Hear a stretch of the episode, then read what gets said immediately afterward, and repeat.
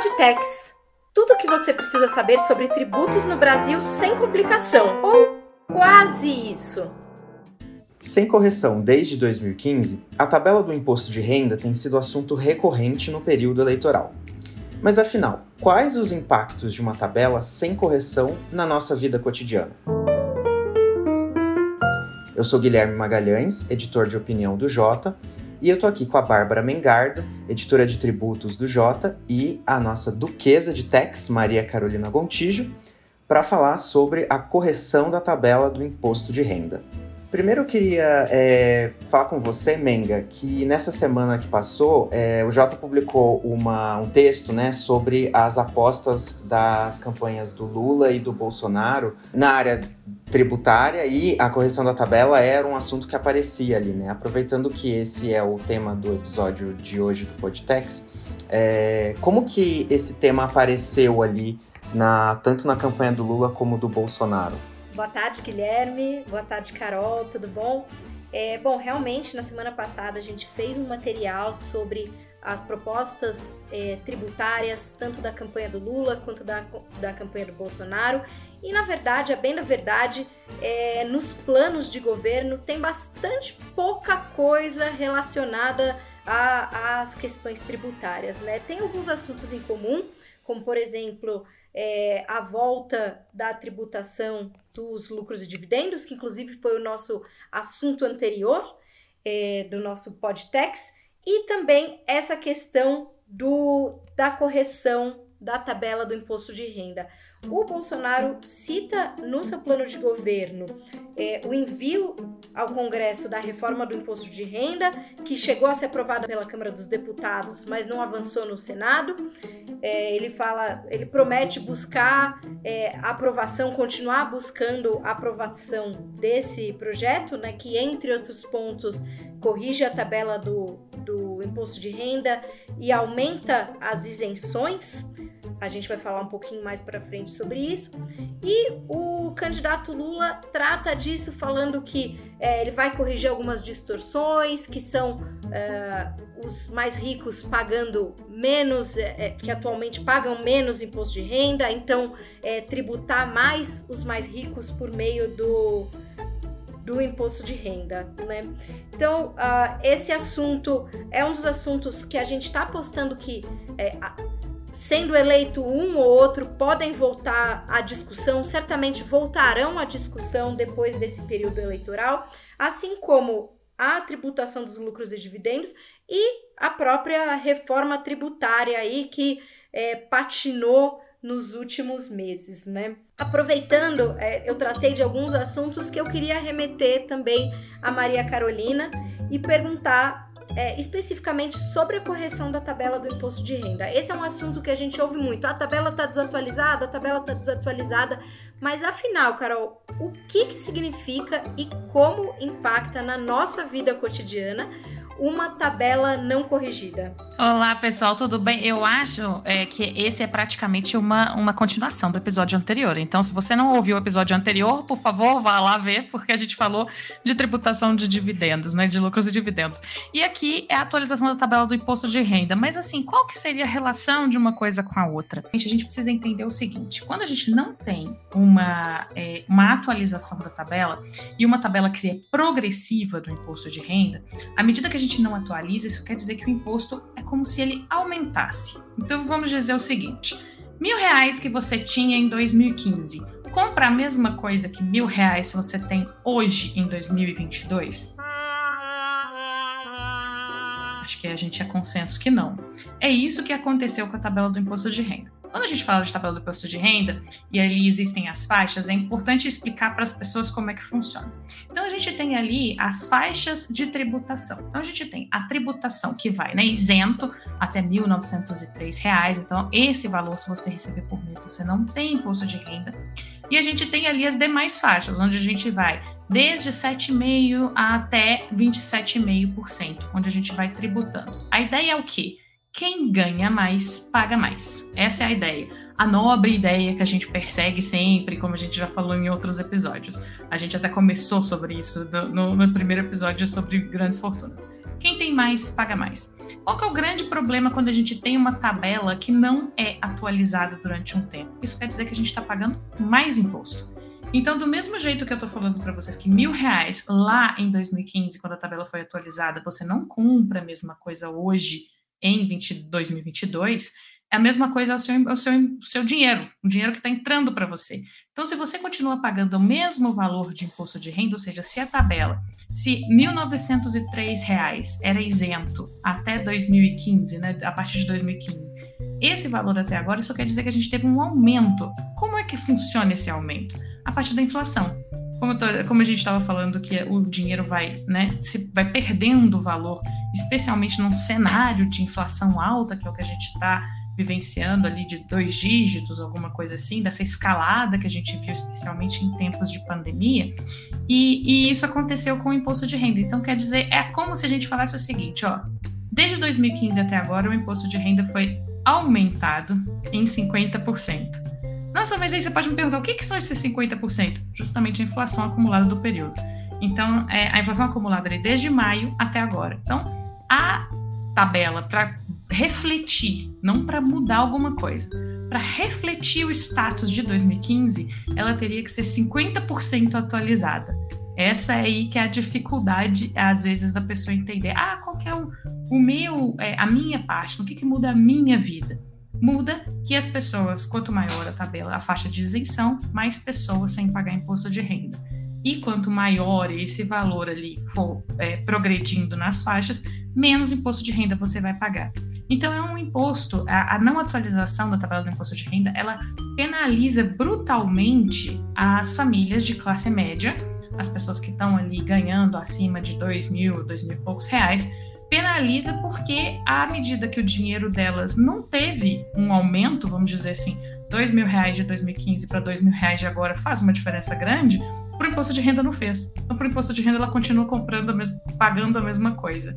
E é aí que isso acaba sendo é, um aumento disfarçado de carga tributária que a gente critica tanto. Ou seja, com a atualização, teria mais gente na faixa de isenção e pessoas que hoje estão na última faixa pagando o máximo de imposto de renda, talvez não tivessem numa alíquota baixa. É isso? É exatamente isso. Se a gente pegar a, a parte histórica, a série histórica da atualização da tabela do imposto, é, vocês vão ver lá que é, eu, já vi, eu já consultei essa série histórica a partir de 89. Vocês vão ver que naquela época de inflação galopante, ela era atualizada praticamente todo mês. Então, é engraçado que a gente vê ali mês, aí no próximo mês já é outra tabela de imposto de renda, aí no outro mês já é outra tabela de imposto de renda. Por quê? Porque precisava ser feito isso, porque o dinheiro, o valor dele se esvai, o valor dele acabava. E aí, a partir de 94, a gente tem uma ajuda ali, a gente tem uma, uma questão de uma. É, é, tentar estabilizar, vamos dizer assim, essa tabela, e aí isso vai chegar num valor que faça sentido, e aí de 98 até 2001, novamente ela fica adormecida por um período, de 98 até 2001, é, justamente por aquela questão de câmbio flutuante, aquela questão toda. Então, sempre que a gente tem uma mudança muito grande no país economicamente, é uma maneira muito prática e, e fácil e sem despender muito capital político das, da, dos políticos aumentarem a arrecadação por essa forma. Então eles não avisam ninguém, não é um aumento, eu não tenho que chegar para a população e falar, olha, estou aumentando o imposto de renda. Não, ele aumenta simplesmente por não falar nada. Então, por não falar nada, ele aumenta isso, ou seja, capital político zero empregado nisso. Você consegue a, aumentar a arrecadação e aí você fica nessa, nessa ideia onde as pessoas não têm essa, essa noção realmente do que, que isso significa para eles. Então, é por isso que eu acho que conversar sobre isso é muito importante, explicar para as pessoas qual é o, o que, que isso representa né, na vida delas e no dia a dia delas, que isso pode representar sim um aumento de carga tributária, ou no caso, se a gente tem uma atualização, menos pessoas pagando e pagando menos. A gente pode chegar, por exemplo, sem atualização no ano que vem, a quem ganha pouco mais de um salário e meio vai pagar imposto de renda. Então, quem ganha um salário e meio, um salário mínimo e meio, pode chegar ao absurdo de ter que declarar imposto de renda é, no final do ano. Então, assim, é, é uma situação quase que surreal que a gente começou a chegar por esse tempo todo sem atualização. Carol, em relação às deduções, também há uma falta de correção no valor das deduções. E aí queria aproveitar e perguntar o que, que hoje pode ser deduzido e como essa falta de, de correção da tabela impacta também as deduções no imposto de renda da pessoa física. Então, Bárbara, hoje a gente tem limites para dedução. A gente tem né, possibilidade de dedução de educação, é, de gastos com despesas médicas, alguns é, especificamente, vamos dizer assim, e alguns outros, por exemplo, previdência, é, é são, são dados assim bem é, específicos. O que, que a gente tem é uma, o que, que acontece, por exemplo, no limite da educação. Você tem ali um limite que hoje a gente sabe não vai cobrir três mensalidades escolares de um grande centro. Quem está pagando mensalidade escolar é, numa capital não vai cobrar ali o valor anual, é, o limite anual não vai cobrar ali três mensalidades. Então, assim, é um limite defasado. A gente tem, ao mesmo tempo, a questão da não limitação das deduções com despesas médicas. E aí a gente tem essa. É, existem também críticas a respeito disso, porque acaba sendo uma dedução sobre aquelas pessoas que, na realidade, têm condições é, financeiras de arcar com um sistema de saúde é, de topo de linha, alguma coisa dos melhores médicos é, particulares. Então, até que ponto isso é justo?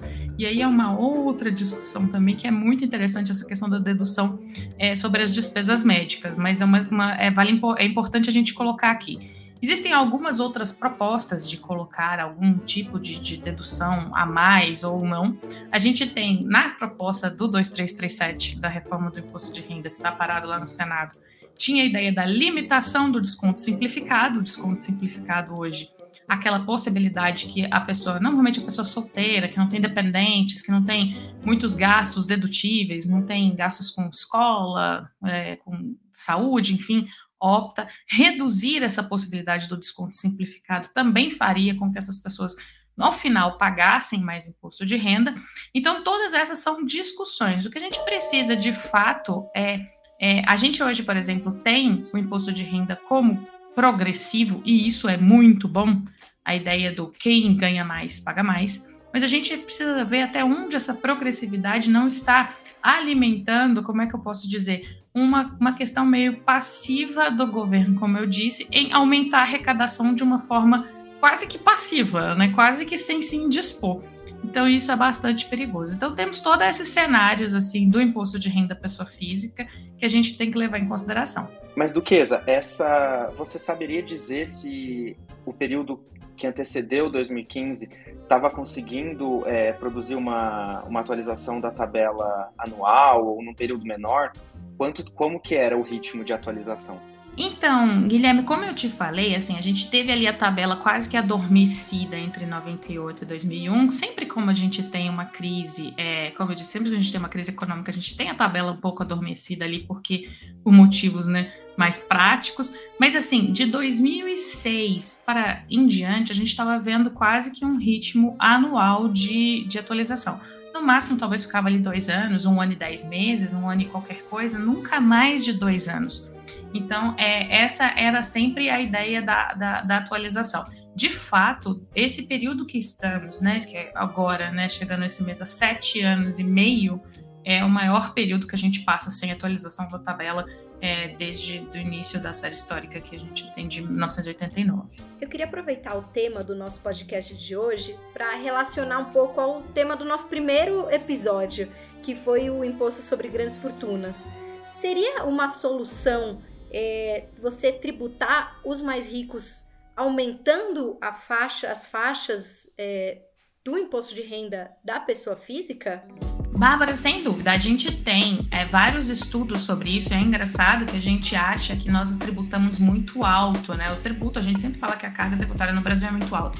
Mas quando a gente fala de faixas de pessoa física, a gente não tá tão alto assim. Alguns países chegam ali a quase 40%, 41%, uma coisa bem, bem mais alta do que a nossa.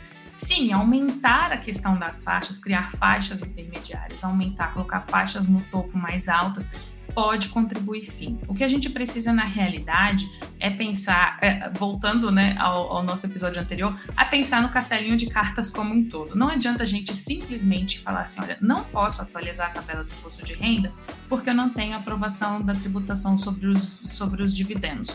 Uma coisa não está relacionada à outra, porque você acaba penalizando, vamos dizer assim, pessoas que têm ali uma renda de R$ 2.500, uma renda de R$ 3.000 para sustentar uma família. Então, a, a, sobre o pretexto de não, eu não posso fazer uma atualização porque eu teria um desembolso muito grande, né? Eu deixaria de arrecadar. Eu acabo prejudicando as pessoas que no final são mais vulneráveis do que aquelas que eu queria pegar. Então, assim, é preciso colocar tudo isso numa balança e ver o que seria um pacote interessante. Então, vamos pensar como um todo. É, em vez de pensar, por exemplo, numa tributação de dividendos de uma vez, né, somente uma é, acertadamente, ah, vou colocar ali 15% exclusivo na fonte. Se a gente colocasse isso numa tabela progressiva, e se a gente aumentasse a tabela progressiva, e se a gente. Então, assim, são várias soluções que eu penso que funcionariam muito melhor em conjunto se a gente acertasse aquilo ali de uma forma que a gente pudesse, especialmente, dar um alívio para essas pessoas que recebem menos, né? A gente pode falar que estão numa situação mais é, exposta. Então, é engraçado porque a gente pensa o seguinte: uma pessoa que ganhava R$ 1.500 e era isenta lá em 2015, se ela teve o salário dela ali reajustado próximo à inflação, não vou nem falar com a inflação, porque aí também já é sonhar demais. Mas se ela teve ali um pouquinho de reajuste do salário dela, hoje ela ganha R$ 2.100, 2.200 reais e ela já paga imposto de renda. Então aquela pessoa que não pagava, que era isenta, foi jogada para dentro da primeira faixa. E é isso que a gente precisa pensar quando a gente está pensando num, num, num, é, na atualização da tabela ou em sermos mais justos. A gente, é, eu, eu ouvi uma entrevista do ministro da Economia falando que foi deliberadamente optado pela questão do imposto de renda, principalmente por ele ser progressivo, ou seja, por pegar realmente quem está ganhando X, Y, Z, mas a gente tem que pensar que essa progressividade do imposto de renda pega a gente muito na beirada, muito ali no inicinho das faixas né, de renda. Então, é interessante a gente pensar isso, pensar como um todo. Bom, falando em imposto de renda da pessoa física, o Supremo recentemente deu uma decisão bastante importante em relação à não tributação é, das pensões alimentícias por quem recebe. Né? A gente sabe que as pensões alimentícias elas são dedutíveis é, na ponta de quem paga, né? digamos assim, em geral a, a gente sabe que é, isso são números que mostram que são os homens e agora ela também não é tributada na parte de quem recebe. Isso acaba ficando para as, para as mulheres. E aí teve um ponto interessante em relação a essa decisão. Os embargos de declaração foram julgados recentemente pelo Supremo e o Supremo decidiu por não modular essa decisão. Ou seja, é, essa decisão vale sempre valeu, digamos assim, né? Às vezes modular significa você pegar um corte temporal e falar, não, essa decisão só vale daqui para frente. Isso abre a possibilidade de restituição dos últimos cinco anos, ou seja, de você pedir de volta o imposto de renda pago pelos últimos é, cinco anos, né? E aí, Carol, eu queria passar um pouco para você, para explicar um pouco e agora, o, o que que faz? Quais são os impactos práticos dessa decisão?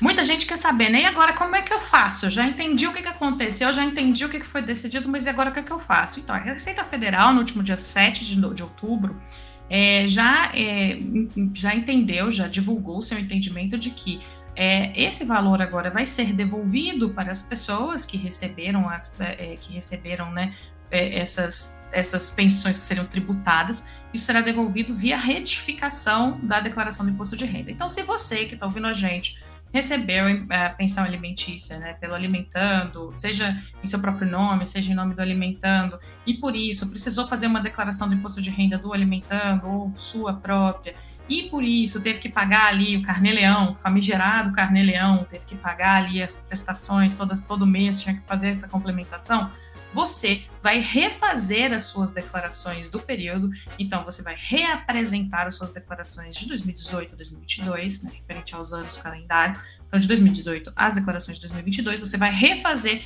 excluindo esse valor como da base tributável, ou seja, não vai ser considerado um rendimento tributável.